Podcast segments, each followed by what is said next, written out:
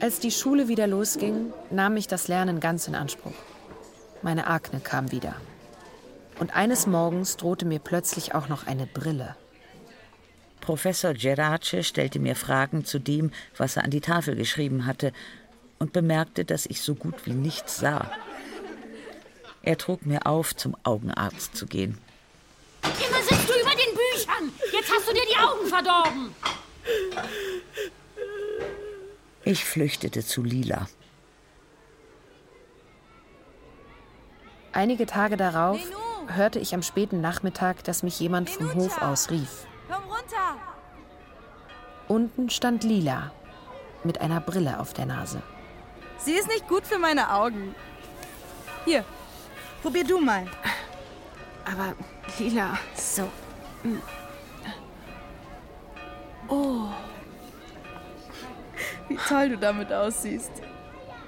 Du solltest sie immer tragen. Das kann ich dir nie vergelten. Nicht nötig. Von jetzt an tue ich mit Geld, was mir Spaß macht.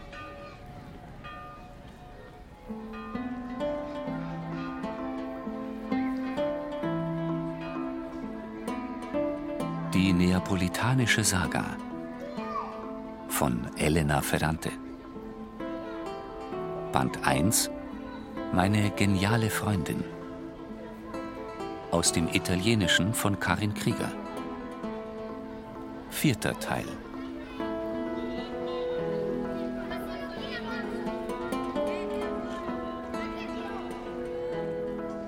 In ihrer Rolle als Verlobte wurde Lila sehr beneidet und rief nicht wenig Unmut hervor. Was glaubt diese Schustertochter eigentlich, wer sie ist? Ihre Art hatte schon für Ärger gesorgt, als sie noch ein kleines, abgezehrtes Ding gewesen war. Womit hat sie Stefano verhext? Man konnte sich also vorstellen, wie es nun erst war, da sie ein vom Glück begünstigtes junges Mädchen war. Und wieso zückt er sein Portemonnaie, sobald sie den Mund aufmacht? Will die sich bei uns als die neue Hausherrin aufspielen? Sie erzählte mir von der wachsenden Feindseligkeit, die Stefanos Mutter und besonders Pinuccia ihr entgegenbrachten. Warum kaufst du ihr alles und hast mir noch nie was gekauft? Und was noch schlimmer ist, kaum hole ich mir mal was Schönes, wirst du mir schon vor, dass ich das Geld zum Fenster rauswerfe.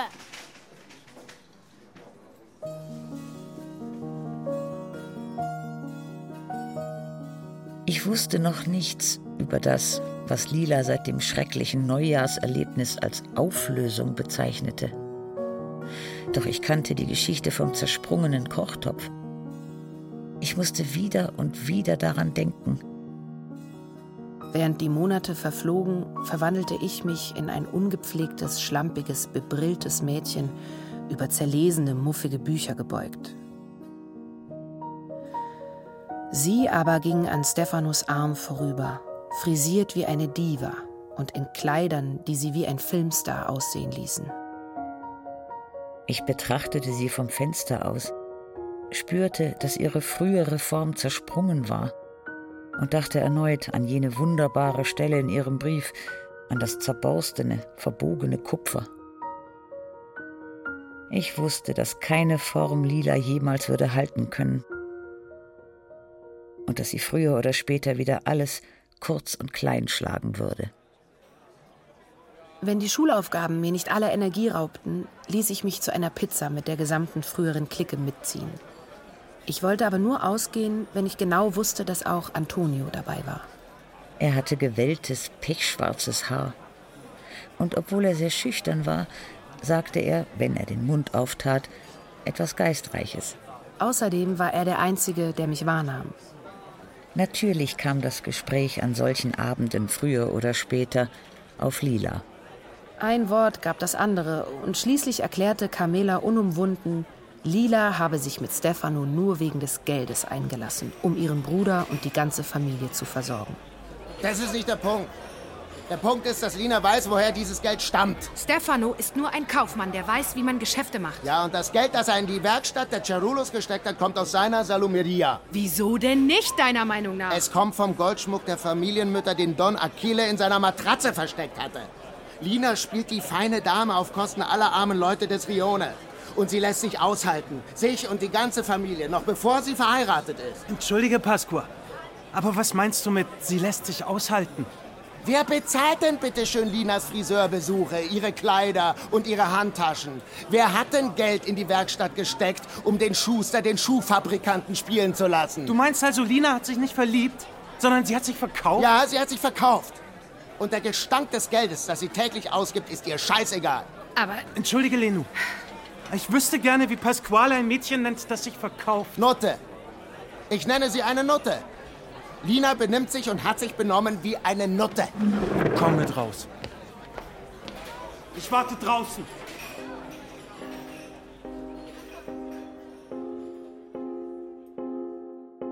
Ich habe diesen Streit erwähnt, um zu zeigen, wie die Atmosphäre war, in der Lila ihre Entscheidungen traf.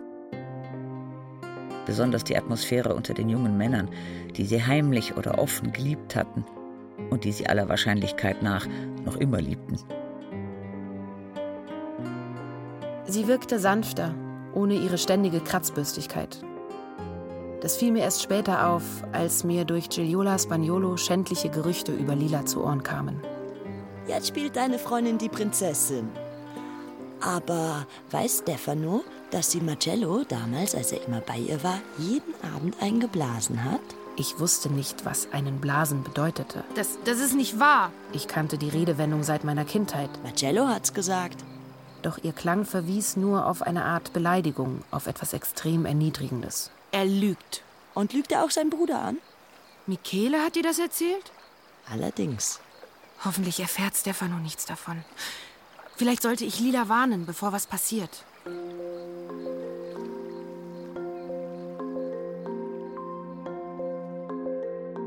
Ich erfuhr, dass sie schon alles wusste. Und nicht nur das. Sie wusste besser darüber Bescheid, was einen Blasen bedeutete, als ich. Dann erzählte sie mir, dass Stefano das Gerücht schon zu Ohren gekommen sei. Und nachdem sie ausführlich darüber geredet hätten, seien sie am Ende zu dem Entschluss gelangt, sich eine Stufe über die Solaras und über die Logik des Rione zu stellen. Eine Stufe über sie? Ja, sie ignorieren. Marcello, seinen Bruder, seinen Vater, seinen Großvater. Einfach alle.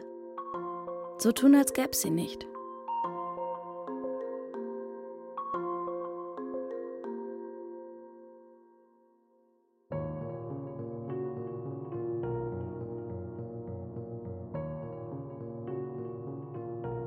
Doch die Zeit verging. Als ich in den Abschlussprüfungen der zweiten Klasse der gymnasialen Unterstufe steckte, eröffnete Lila mir, dass sie im Frühling mit gut 16 Jahren heiraten werde. Ich hörte auf, für die Prüfung zu lernen, tat in der Nacht kein Auge zu und dachte über meine spärlichen Erfahrungen in Liebesdingen nach. Lila dagegen würde im März mit 16 Jahren einen Ehemann haben und ein Jahr später mit 17 ein Kind und dann noch eins und noch eins und noch eins. Ich fühlte mich wie ein Nichts und weinte verzweifelt. Da geschah etwas, das meine Stimmung aufhellte. Professor Gerace und Professoressa Galliani, die in der Prüfungskommission saßen, lobten meinen Italienisch-Aufsatz überschwänglich. Gerace wollte der übrigen Kommission eine Passage vorlesen. Als ich ihm zuhörte, wurde mir erst bewusst, was ich in den letzten Monaten beim Schreiben stets angestrebt hatte. Mich von meinem künstlichen Ton, von meinen allzu steifen Sätzen zu befreien und einen flüssigen, mitreißenden Stil zu finden. Ähnlich dem von Lila in ihrem Brief nach Ischia. Ich wurde mit einem Notendurchschnitt von insgesamt zehn in die erste Klasse der Oberstufe versetzt. Geh gleich zu Maestra Oliviero und sag ihr, dass sie die Bücher für nächstes Jahr besorgen soll. Und wenn sie dich wieder nach Ischia schicken will, sag ihr, dass es mir nicht gut geht und du mir im Haushalt helfen musst. Die Maestra lobte mich lustlos. Mit keiner Silbe erwähnte sie ihre Cousine Nella und Ischia. Dafür begann sie, zu meiner Überraschung, über Lila zu sprechen. Die Schönheit, die Cirolo von klein auf in ihrem Kopf hatte, hat kein Ventil gefunden, Greco. Sie ist ihr komplett ins Gesicht, in den Busen, in die Hüften und in den Arsch gerutscht. An Orte, wo sie schnell vergeht, so dass es sein wird, als hätte sie sie nie besessen. Entschuldigung. Der Einzige, der mich rückhaltlos feierte, war Alfonso. Alles mit zehn, nicht zu fassen, alles mit zehn. Alfonso. Auf dem Heimweg sprachen wir lange über die Hochzeit seines Bruders mit Lila. Da ich mich gerade besonders wohl fühlte, fragte ich ihn, was er von seiner künftigen Schwägerin halte. Warst du in sie verliebt? Machst du Witze? Sie hat mir immer Angst eingejagt. Wie meinst du das? Ich meine, dass mein Bruder wirklich ganz schön mutig ist, wenn er sie heiratet. Was soll das heißen? Das soll heißen, dass du besser bist als sie.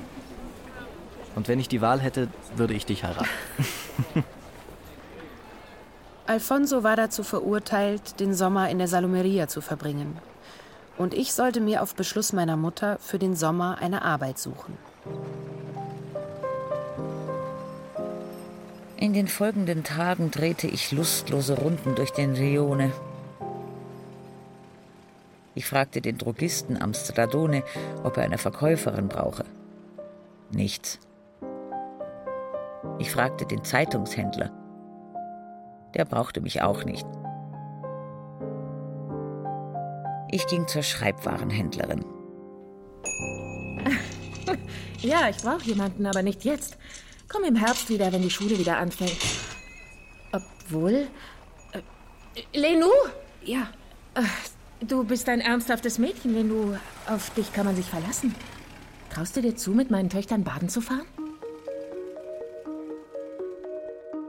Überglücklich verließ ich das Geschäft. Die Schreibwarenhändlerin wollte mich dafür bezahlen, dass ich den ganzen Juli und die ersten zehn Tage im August mit ihren drei Mädchen ans Meer fuhr. Meer, Sonne und Geld. Ich würde Geld für meine Eltern verdienen, würde schwimmen gehen und meine Haut würde in der Sonne glatt und goldbraun werden. Wie im Sommer auf Ischia. Ich ging einige Schritte, als sich mein Gefühl, in glücklichen Stunden zu schwelgen, noch verstärkte. Antonio holte mich ein, im Overall und Öl verschmiert. Als Antonio mich fragte, ob ich ihn zum Freund nehmen wolle, willigte ich unverzüglich ein. Meine Arbeit begann und auch meine Liebschaft. Jeden Morgen fuhr ich in überfüllten Bussen mit den drei Mädchen durch die Stadt zu der farbenfrohen Badestelle. Sonnenschirme, blaues Meer und wohlhabende Frauen mit viel Freizeit. Ich passte auf die Mädchen auf und badete lange mit ihnen. Ich gab ihnen zu essen, spielte mit ihnen, ließ sie endlos vom dünnen Strahl eines steinernen Brunnens trinken. Am späten Nachmittag kehrten wir in den Rione zurück. Ich übergab der Schreibwarenhändlerin die Kinder und lief, sonnenverbrannt und meerwassersalzig, zu meinen heimlichen Treffen mit Antonio. Wir gingen auf Schleichwegen zu den Teichen. Meine ersten richtigen Küsse hatte ich mit ihm. Ich erlaubte ihm schon bald, mich an den Brüsten und zwischen den Beinen zu berühren. Eines Abends massierte ich durch den Hosenstoff seinen harten, großen Penis. Und als er ihn herausholte, hielt ich ihn bereitwillig in der Hand, während wir uns küssten.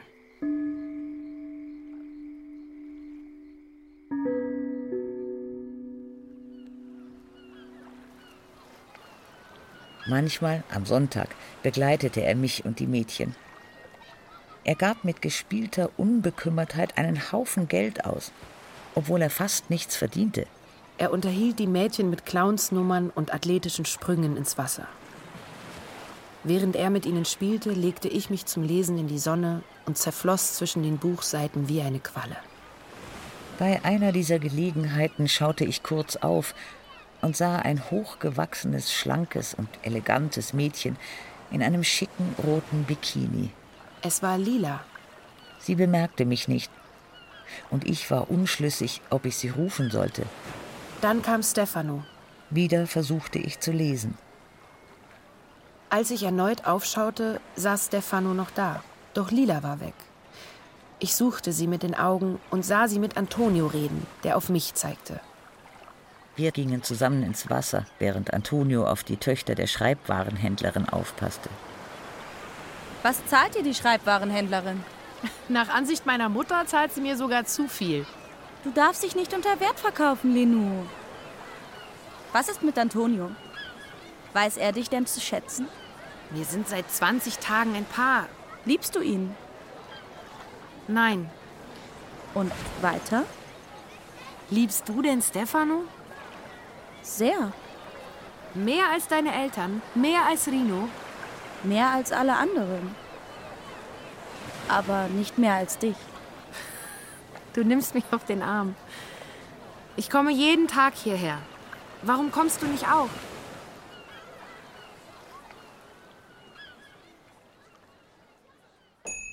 Kurz vor Ferragosto war meine Arbeit beendet.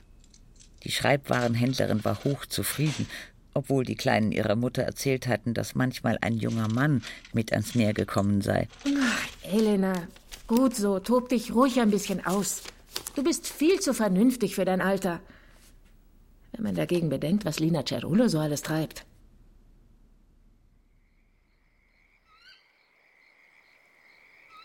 Am Abend an den Teichen sagte ich zu Antonio, Ah, so ist es schon immer gewesen, seit wir klein waren. Alle denken, sie ist die Böse und ich bin die Liebe. Wieso ist es denn nicht so? Diese Antwort rührte mich an und hinderte mich, ihm zu sagen, dass wir uns trennen müssten. Ich liebte Nino. Ich wusste, dass ich ihn immer lieben würde. Die Zeit verging und ich fand nie den geeigneten Augenblick, um mit Antonio zu reden. Er hatte Sorgen. Für gewöhnlich ging es Melina in der Hitze ohnehin schlechter, aber in der zweiten Augusthälfte verschlimmerte sich ihr Zustand erheblich. Saratore war ihr wieder in den Sinn gekommen. Sie sagte, sie habe ihn gesehen, sagte, er sei gekommen, um sie abzuholen. Ich bekam Angst, Saratore könnte tatsächlich in den Straßen des Rione aufgetaucht sein und suchte nicht Melina, sondern mich. Nachts schreckte ich mit dem Gefühl aus dem Schlaf, er sei durchs Fenster hereingekommen und stünde im Zimmer. Dann beruhigte ich mich. Ich dachte, er wird in Barano am Maronti-Strand Urlaub machen und bestimmt nicht hier in der Hitze mit den Fliegen, dem Staub.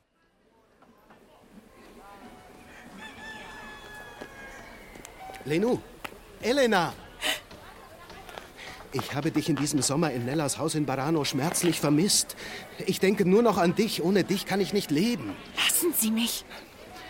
Um unserer Liebe Ausdruck zu verleihen, habe ich viele Gedichte geschrieben, die ich dir gerne vorlesen möchte. Ich will dich wiedersehen, in Ruhe mit dir reden. Lassen Sie mich in Frieden. Ich habe einen festen Freund. Ich will Sie nie wiedersehen. Ich werde immer auf dich warten, werde jeden Tag zur Mittagszeit am Tunneleingang am Stradone sein. Ich beschloss, mich an Antonio zu wenden. Und was soll ich tun? Ich werde dich begleiten. Und zusammen werden wir Saratore ein paar Takte zu Melinas Gesundheitszustand sagen.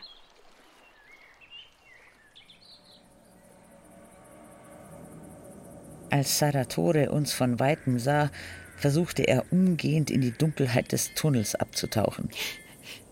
Signor Saratore! Ja? Ich weiß nicht, ob Sie sich noch an Antonio erinnern, den ältesten Sohn von Signora Melina. Ja, aber natürlich erinnere ich mich. Ciao, Antonio. Ciao. Wir sind ein Paar. Aha. So, so. Ja, gut. Es freut mich sehr, Sie zu sehen, Signor Saratore. Ich vergesse nichts. Ich werde Ihnen für das, was Sie nach dem Tod meines Vaters für uns getan haben, immer dankbar sein. Besonders danke ich Ihnen dafür, dass Sie mir eine Stellung in Signor Goresios Werkstatt verschafft haben. Ihnen verdanke ich, dass ich einen Beruf erlernen konnte. Erzähl ihm von deiner Mutter. Aber Sie leben nicht mehr im Rione und haben nicht klar vor Augen, was los ist. Schon wenn meine Mutter nur Ihren Namen hört, verliert sie den Kopf. Und wenn sie sie sieht, sie nur ein einziges Mal sieht, landet sie im Irrenhaus. Antonio, mein Sohn, ich hatte nie auch nur die geringste Absicht, deiner Mutter weh zu tun. Du erinnerst dich ja noch völlig zurecht, wie viel ich für euch getan habe.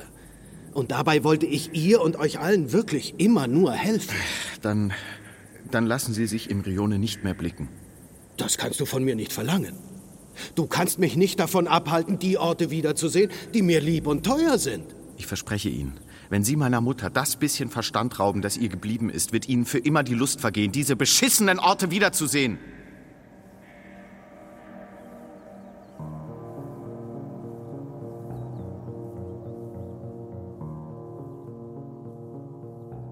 Die Hochzeitsvorbereitungen fielen mit der umständlichen Entstehung der Cerullo-Schuhe zusammen. Die Hochzeit hatte nicht unerhebliche Auswirkungen auf die Schusterwerkstatt. Fernando und Rino arbeiteten viel an zahllosen kleinen, unmittelbar rentablen Aufträgen, die ihnen die dringend benötigten Erlöse brachten. Sie mussten genug Geld zusammenbringen, um Lila eine kleine Aussteuer zu sichern und um für die Kosten des Buffets aufkommen zu können, die sie unbedingt übernehmen wollten, um nicht als Bettler dazustehen. Folglich war die Stimmung im Hause Cerullo monatelang äußerst angespannt. Die einzigen Unbeschwerten schienen die beiden Verlobten zu sein. Stefano kaufte eine kleine Wohnung im neuen Viertel mit einer riesigen Badewanne, wie die aus der Palmolive-Werbung. Nur wenn er in der Schusterwerkstatt gewesen war, rutschte ihm manchmal ein hartes Wort über Fernando und Rino heraus. Das gefiel Lila nicht. Sie brauste auf und verteidigte die beiden. Stefano sagte, bis November wolle er die ersten Resultate sehen. Zumindest die Wintermodelle sollten fertig sein, um vor Weihnachten ins Schaufenster gestellt zu werden. Er holte das Paar Schuhe hervor, durch das dieses ganze Projekt entstanden war, befühlte sie, sog ihren Geruch ein und erzählte, wie sehr er in ihnen Lilas zarte Hände spüre. Er nahm ihre Finger, küsste jeden einzelnen und sagte, er werde nie erlauben, dass diese Hände sich jemals wieder ruinierten. Lila erzählte mir fröhlich von dieser Liebesbekundung, als sie mir die neue Wohnung zeigte. Hm. Du und Stefano, kommt ihr auch allein hierher? Ja, manchmal. Und was passiert dann? Wie meinst du das? Küsst ihr euch? Manchmal. Und dann? Nichts dann. Wir sind noch nicht verheiratet. Aber fragt er dich denn nicht? Wieso? Fragt Antonio dich denn? Ja. Mich fragt er nicht. Er ist damit einverstanden, dass wir erst heiraten. Machst du das, was Antonio von dir will? Nein. Die Spannungen mit Pinuccia hatten im Sommer beträchtlich zugenommen. Entweder deine Verlobte kommt zum Arbeiten in die Salomeria oder ich arbeite auch nicht mehr. Wie es seine Art war, antwortete Stefano erst einmal nicht. Er wartete ab, bis seine Schwester sich abreagiert hatte. Du solltest lieber meiner Verlobten bei den Hochzeitsvorbereitungen helfen, anstatt in der Salomaria zu arbeiten, Penuccia. Brauchst du mich etwa nicht mehr? Nein, ab morgen setze ich Melinas Tochter Ada auf deinen Platz. Hat sie dir das eingeredet? Das geht dich nichts an. Hast du das gehört, Ma? Er glaubt, er ist hier der große Chef. Na, dann sucht ihr auch gleich jemanden für den Platz hinter der Kasse. Ich bin müde und will nicht mehr schuften. Bitte, beruhigen wir uns. Ich bin von gar nichts der Chef. Ah. Die Angelegenheiten der Säule Maria betreffen nicht nur mich, sondern uns alle. Ganz genau. Mhm. Wir müssen eine Entscheidung treffen. Pino, hast du es nötig zu arbeiten? Nein. Mama, haben Sie es nötig, von morgens bis abends hinten an der Kasse zu sitzen? Nein. Nein. Also geben wir doch denen Arbeit, die sie brauchen. Hinter den Verkaufstisch stelle ich Ada. Und was die Kasse angeht, naja, da überlege ich mir noch was. Wer soll sich denn sonst um die Hochzeit kümmern? Die beiden Frauen machten Lila weiterhin das Leben schwer. Wegen jeder Kleinigkeit gab es Streit. Bitte, Lenou, kannst du morgen kommen und mich beraten? Beraten? Wobei denn? Bei der Wahl des Brautkleides. Bitte sag nicht nein. Wenn du nicht kommst, bringe ich meine Schwägerin und meine Schwiegermutter um. Ich ging mit. Egal, was Sie sich aussuchen, bitte bringen Sie mir die Hochzeitsfotos, damit ich sie ins Schaufenster stellen kann. Von nachmittags um vier bis abends um sieben Uhr sahen wir uns Modezeichnungen an, befühlten Stoffe. Das Problem war, sich zu entscheiden.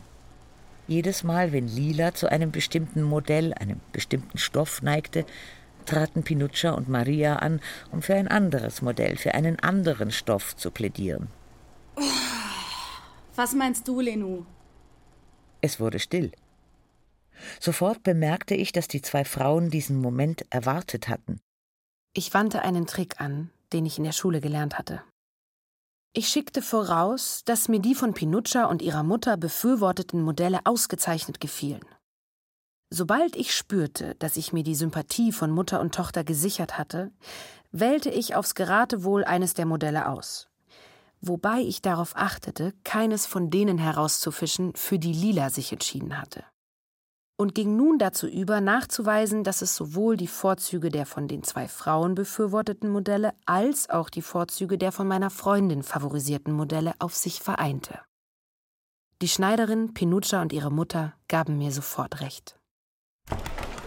Pinuccia, ich bin so froh, dass wir das richtige Kleid gefunden haben. Als wir hinausgingen, waren Pinuccia und Maria in Hochstimmung.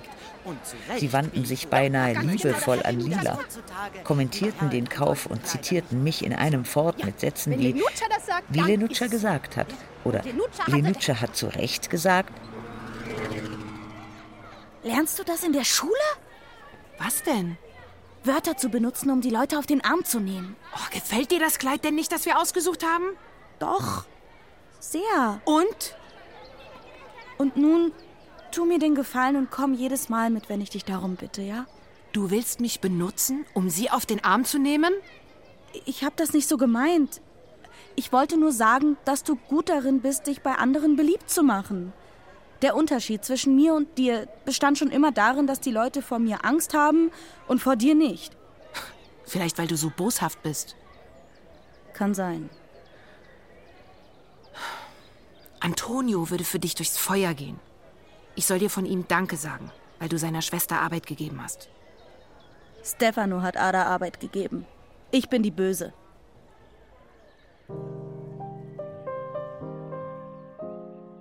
Von nun an wurde ich ständig gebeten, bei den erbittertsten Entscheidungskämpfen dabei zu sein.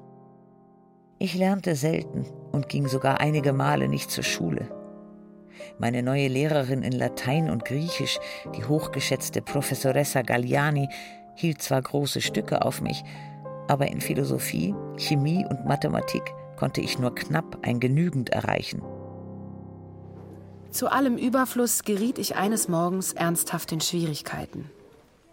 Da der Religionslehrer unaufhörlich gegen die Kommunisten und ihren Atheismus zu Felde zog, fühlte ich mich berufen zu reagieren. Die Daseinsform des Menschen ist so offensichtlich der blinden Wut des Zufalls ausgesetzt, dass auf einen Gott, auf Jesus, auf den Heiligen Geist zu vertrauen, von denen letzterer eine vollkommen überflüssige Wesenheit ist, dass dies also dasselbe ist, wie Sammelbildchen zusammenzutragen, während unsere Stadt im Höllenfeuer brennt. Gregor! Raus! Du erhältst einen Eintrag ins Klassenbuch.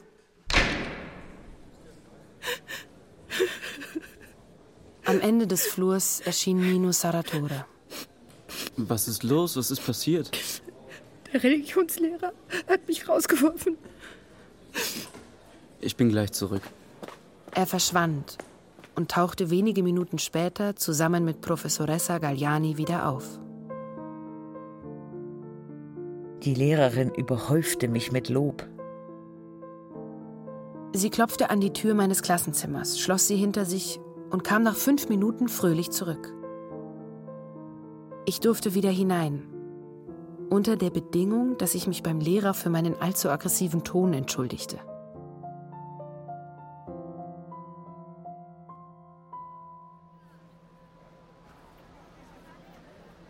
Einige Wochen später bat mich Nino, möglichst schnell eine halbe Heftseite über meine Auseinandersetzung mit dem Priester zu schreiben. Und wozu? Ich arbeite für eine kleine Zeitschrift, die sich Armenhaus Neapel nennt. Ich habe in der Redaktion von deinem Vorfall erzählt und man hat mir gesagt, wenn du rechtzeitig darüber schreibst, würde man versuchen, das in die nächste Ausgabe aufzunehmen. Hm. Schreibst du auch Gedichte? Ganz sicher nicht. Gut, ich versuche es.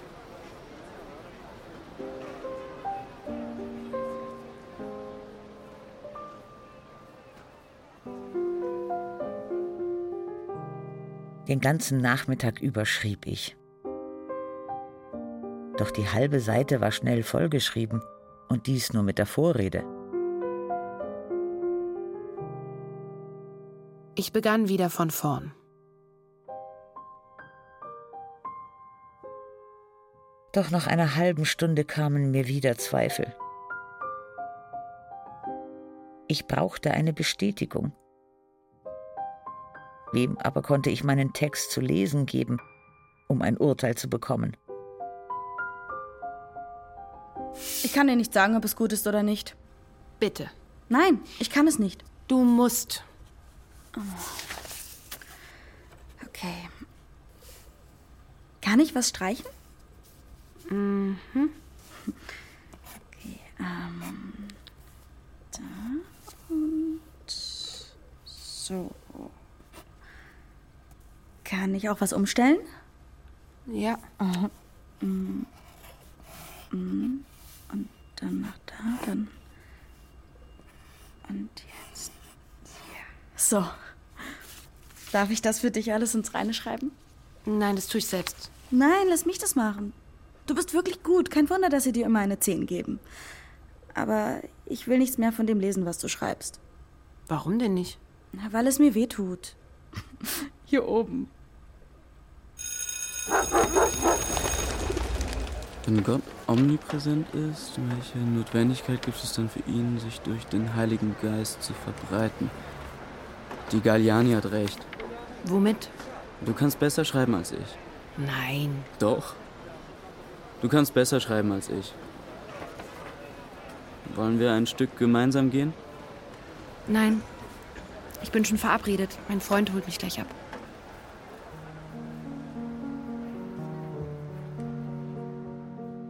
Ich bat Antonio, mich zu Lilas Hochzeit zu begleiten. Dieser Wunsch hatte sein Leben noch mehr kompliziert. In den Häusern des Rione waren die Mütter und Großmütter schon seit einer Weile damit beschäftigt, Kleider zu nähen, sich mit Hüten und Handtaschen auszustatten und auf der Suche nach einem Hochzeitsgeschenk herumzulaufen. Doch vor allem war eine Hochzeit ein Anlass, bei dem niemand eine schlechte Figur machen durfte. Vor allem die unversorgten Mädchen nicht, die bei dieser Gelegenheit einen Mann finden und einige Jahre später selbst heiraten und einen Hausstand gründen konnten. Gerade aus diesem Grund wollte ich, dass Antonio mich begleitete.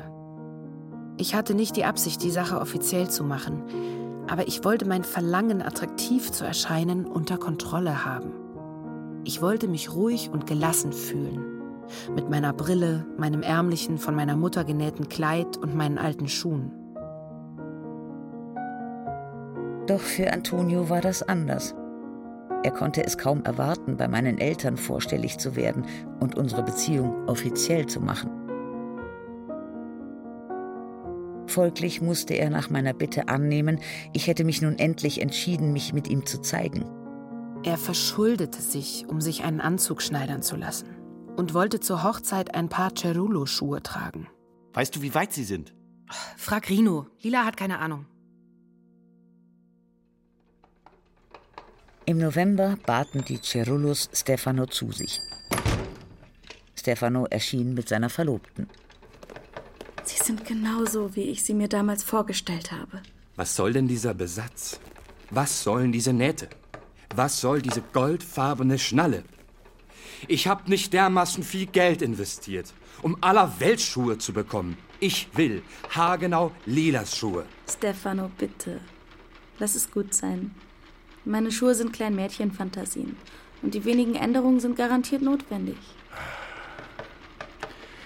Wenn du die Schuhe zu Weihnachten haben willst, dann nimm sie so, wie sie sind. Wenn du sie haargenau so haben willst, wie meine Tochter sie entworfen hat, dann lass sie von einem anderen machen. Und tatsächlich wurde zu Weihnachten kein einziges Paar verkauft. Nur Antonio tauchte auf, bat Rino um eine Nummer 44 und probierte sie an. Als er sich nach dem Preis erkundigte, blieb Antonio der Mund offen stehen. Bist du verrückt geworden? Du kannst sie mir in monatlichen Raten abbezahlen. Dafür kaufe ich mir eine Lambretta.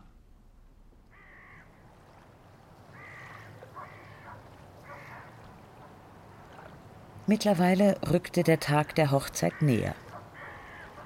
An einem eiskalten Nachmittag im Februar fragte Lila mich, ob ich sie zu Maestra Oliviero begleiten könnte.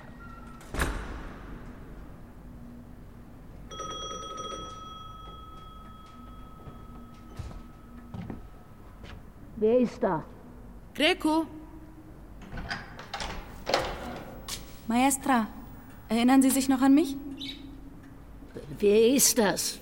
Ich kenne Sie nicht. Ich bin Cerulo. Ich bringe Ihnen eine Einladung. Ich werde heiraten.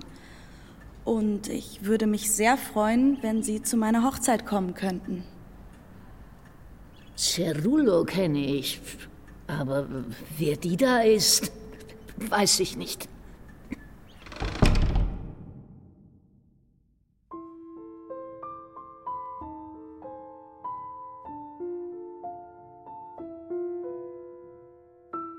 Weniger als eine Woche vor der Hochzeit stellte Stefano Lila ohne jede Rechtfertigung vor die vollendete Tatsache, dass Silvio Solara ihr Trauzeuge sein würde.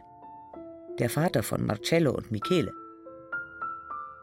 Lila überschüttete Stefano mit den vulgärsten Beschimpfungen und erklärte, sie wolle ihn nie wiedersehen. Was hast du vor, hm? Willst du mich, die ganze Familie und unsere komplette bisherige Arbeit ruinieren? Sei nicht kindisch. Jeder, der im Rione eine Zukunft haben will, braucht Silvio Solara als Paten. Denk doch an das Wohl der Familie. Ein Tag verging. Und eine Nacht. Dann schlich sich Nunzia aus dem Haus und holte mich. Lila, Silvio Solara ist nicht Marcello und auch nicht Michele. Es ist falsch, sie in einen Topf zu werfen. Nicht er hat Ada ins Auto gezerrt. Nicht er hat in der Silvesternacht auf uns geschossen. Silvio wird der Trauzeuge sein und Rino und Stefano beim Verkauf der Schuhe unter die Arme greifen. Mehr nicht. Er wird überhaupt keinen Einfluss auf dein künftiges Leben haben. Ich sprach vom damals und vom heute. Darüber, wie anders wir seien, wie anders sie und Stefano seien. Vielleicht liebt er mich gar nicht. Wie soll er dich denn nicht lieben? Er tut alles, was du sagst. Nur solange ich sein Geld nicht in Gefahr bringe. Jedenfalls kehrte sie ins normale Leben zurück. Danke, ich liebe dich sehr. Du weißt, dass es Dinge gibt, die man einfach tun muss. Marcello Solara darf auf keinen Fall zu meiner Hochzeit kommen. Wie soll ich das denn anstellen? Keine Ahnung, aber das musst du mir schwören. Ist gut, Lena. Ich schwör's dir.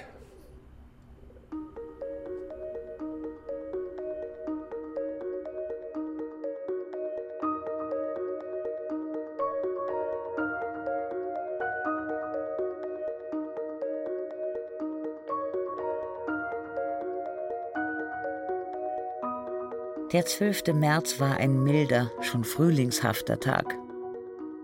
Lila wollte, dass ich früh morgens in ihr altes Zuhause kam, dass ich ihr beim Waschen, Frisieren, Ankleiden half. Sie setzte sich in Höschen und BH auf den Rand des Bettes. Meinst du, ich mache einen Fehler? Womit? Mit der Heirat? Denkst du immer noch an die Geschichte mit dem Trauzeugen? Nein, nicht. Ich denke an unsere Lehrerin. Warum wollte sie mich nicht reinlassen? Weil sie eine alte Kratzbürste ist. Was auch geschieht. Du musst weiterlernen. Noch zwei Jahre, dann mache ich das Abitur und bin fertig. Nein, hör niemals auf. Ich gebe dir das Geld dafür. Du musst immer weiterlernen. Danke. Aber irgendwann ist die Schule aus. Nicht für dich. Du bist meine geniale Freundin. Du musst die beste von allen werden. Von den Jungen und von den Mädchen. Sie stand auf, zog sich Höschen und BH aus und sagte: Los, hilf mir, sonst komme ich noch zu spät. Ich hatte sie nie nackt gesehen. Es war mir peinlich.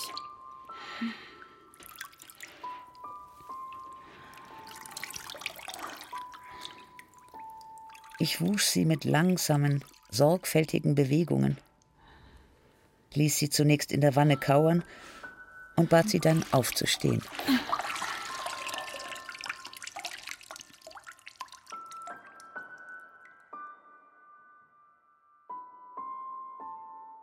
Ich stellte sie mir vor, nackt wie in diesem Augenblick, von den Armen ihres Mannes umschlungen, im Bett in der neuen Wohnung, während vor ihren Fenstern der Zug vorbeiratterte.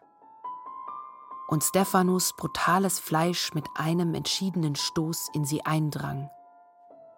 Wie ein Korken, der mit der flachen Hand in den Hals einer Weinflasche getrieben wird.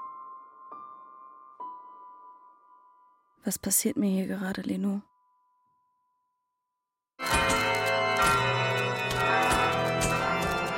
Die Zeremonie dauerte ewig. Nach dem Einzug in die Kirche hatten sich die Verwandten und Freunde des Bräutigams auf die eine Seite gesetzt und die Verwandten und Freunde der Braut auf die andere. Es war offensichtlich, dass jeder, der eine Einladung erhalten hatte, dabei sein wollte und in großer Aufmachung erschienen war was bedeutete, dass nicht wenige gezwungen gewesen waren, sich zu verschulden. Also musterte ich Silvio Solara. Groß und dick stand er in einem schwarzen Anzug und mit viel funkelndem Gold an den Handgelenken neben dem Bräutigam. Das Geld für den ganzen Pomp kam von dort. Seit Don Achilles Tod war es dieser Mann mit dem hochroten Gesicht, der dem gesamten Rione Geld lieh. Lilas Hochzeit war nämlich nicht nur für den Blumenhändler, nicht nur für den Fotografen ein Geschäft, sondern in erster Linie für Silvio Solara, der unter anderem auch die Torte und die Hochzeitsmandeln für die Gäste geliefert hatte. Mir fiel ein, dass ich alle gesehen hatte, außer Alfonso, und entdeckte ihn hinten in der Kirche, fast versteckt hinter einer Säule. Hinter ihm tauchte die aufgetakelte Marisa Saratore auf. Und gleich darauf, spindeldürr, die Hände in den Taschen mit seiner Jacke und den zerknitterten Hosen, die er auch in der Schule trug, schlampig angezogen, Nino.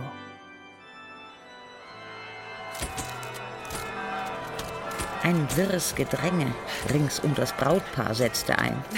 Wo sind denn meine Eltern? Antonio schob mich bereits zu Pasquales altem Auto. Hoffentlich kümmert sich jemand um sie. Ich hab sie in irgendeinem Auto gesehen.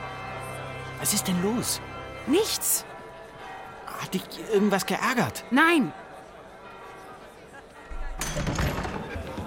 Wir waren die ersten jungen Leute, die in den Festsaal kamen.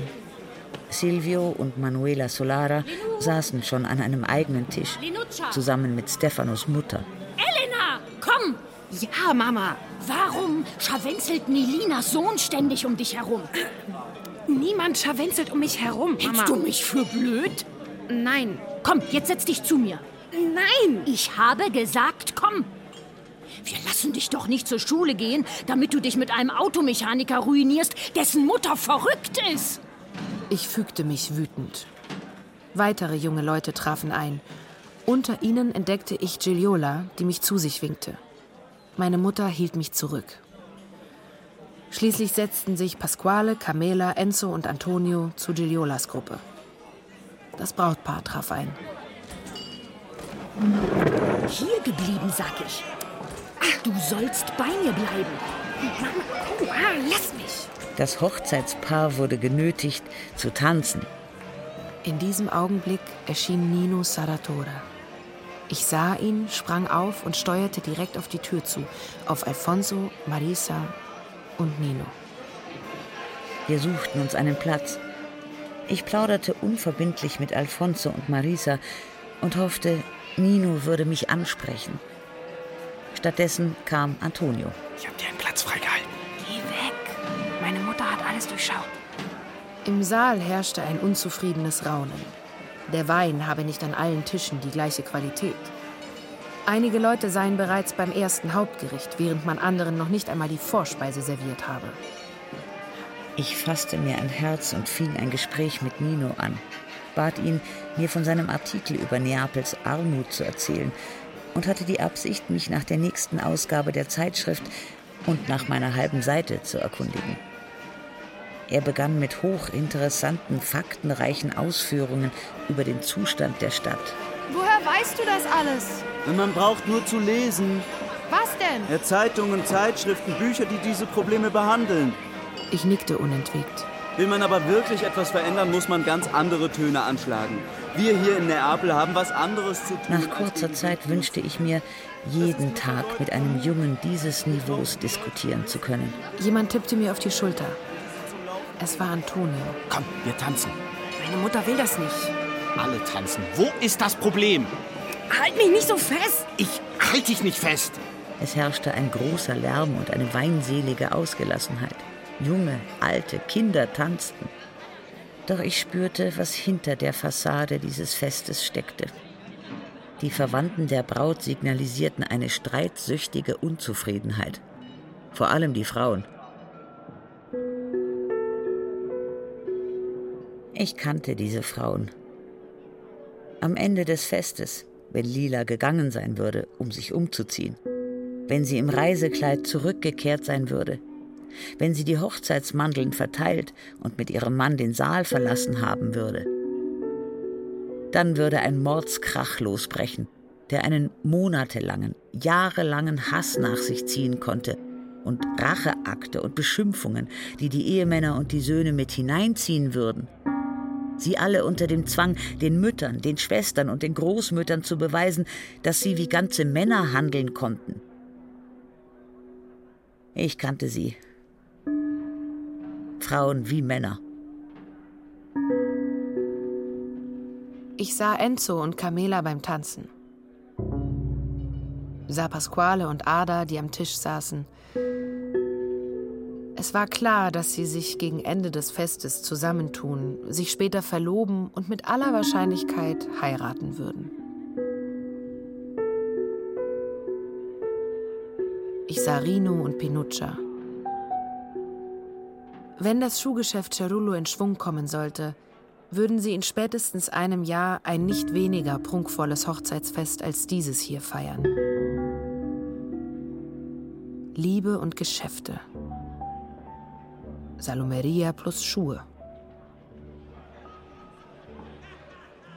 War ich wie Sie? Wer ist der da? Wer soll das schon sein? Erkennst du ihn nicht? Nein. Das ist Nino, Saratores ältester Sohn. Erst schleppst du mich zu Saratore, damit ich ihn bedrohe. Und dann quasselst du stundenlang mit seinem Sohn. Habe ich mir einen neuen Anzug machen lassen, um anzusehen, wie du dich mit dem da amüsierst, der sich nicht mal die Haare hat schneiden lassen und nicht mal eine Krawatte trägt? Er ließ mich einfach stehen. Ich durchquerte den Saal und setzte mich auf meinen Platz neben Nino. Wann erscheint denn die Zeitschrift? Sie ist vor ein paar Wochen erschienen. Wo kann ich sie mir besorgen? Sie wird in der Buchhandlung Guida verkauft. Aber ich kann dir auch eine mitbringen. Danke. Deinen Artikel haben sie aber nicht abgedruckt. Es hat sich herausgestellt, dass kein Platz mehr war. Wir waren 16 Jahre alt. Ich saß Nino Saratore, Alfonso und Marisa gegenüber, zwang mich zu einem Lächeln und sagte mit gespielter Unbekümmertheit: Mhm. Gut, dann eben ein andermal. Lila befand sich am anderen Ende des Saales. Sie war die Braut, die Königin des Festes. Stefano flüsterte ihr etwas ins Ohr. Sie lächelte. Außerdem habe ich mich ja schon mit dem Priester angelegt. Das nochmal zu tun hätte keinen Zweck. Aber nichts konnte meine Enttäuschung dämpfen. Ich kämpfte verzweifelt gegen den Nebel in meinem Kopf an. Ich erkannte, dass ich die Veröffentlichung meiner wenigen Zeilen, meinen gedruckten Namen, als ein Zeichen dafür betrachtet hatte, dass ich wirklich einen Weg vor mir hatte. Weißt du, was die Plebs ist, Greco? Dass Maestra Oliviero recht daran getan hatte, mich anzuspornen und Lila fallen zu lassen. Der Pöbel ist etwas sehr Schlimmes. Der Pöbel, das waren wir. Wahrscheinlich von dem gerade stattfindenden Schauspiel angewidert, stand Nino auf und kündigte an, dass er gehen wolle. Als Nino gegangen war, hatte ich das Gefühl, dass der einzige Mensch im ganzen Saal, der die Kraft hatte, mich da rauszuholen, verschwunden war. Später war mir, als wäre die Tür des Restaurants nach einem Windstoß zugeschlagen. Dabei hatte es weder Wind noch ein Türenschlagen gegeben. Es war lediglich geschehen, was absehbar gewesen war.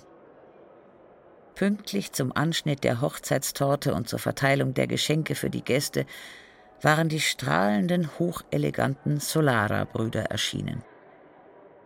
Auf ihre herrische, gönnerhafte Art schlenderten sie durch den Saal und begrüßten diesen und jenen.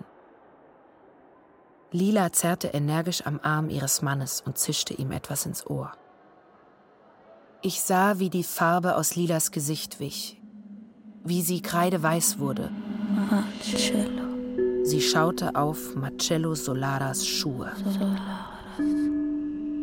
Schuhe. Es waren Herrenschuhe der Marke Cerullo. Nicht das erhältliche Modell. Schuhe. Nicht das mit der goldfarbenen Schnalle. Die mein Mann gekauft hat. Marcello trug die Schuhe, die Stefano, ihr Ehemann, vor einer Weile gekauft hatte. Dieses Paar hatte sie gemeinsam mit Rino in monatelanger Tüftelarbeit gefertigt. Cerullo. Und sich dabei die Hände ruiniert. Herrenschuhe.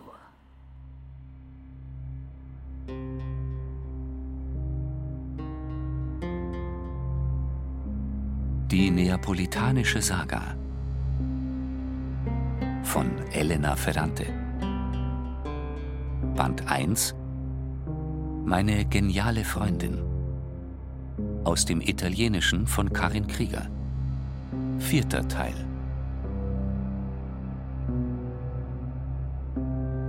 Elena, Rosalie Thomas und Christiane Rosbach. Lila, Enea Boschen. Stefano Timocin Ziegler. Pinuccia Pola O'Mara. Pasquale Florian von Manteuffel. Enzo Sebastian Fischer. Mutter Greco Annette Paulmann. Maestra Oliviero Viola von der Burg. Alfonso Valentin Miro. Antonio Camille Jamal. Donato Saratore Florian Fischer. Nino Anselm Müllerschön. Sowie Michele Kutschuffo, Caroline Ebner, Stefan Merki, Julia Riedler, Hanna Scheibe, Roland Schregelmann, Sandra Schwittau, Michaela Steiger und Stefan Wilkening. Komposition Ulrike Hage. Ton und Technik Markus Huber und Fabian Zweck. Regieassistenz Stefanie Ramp.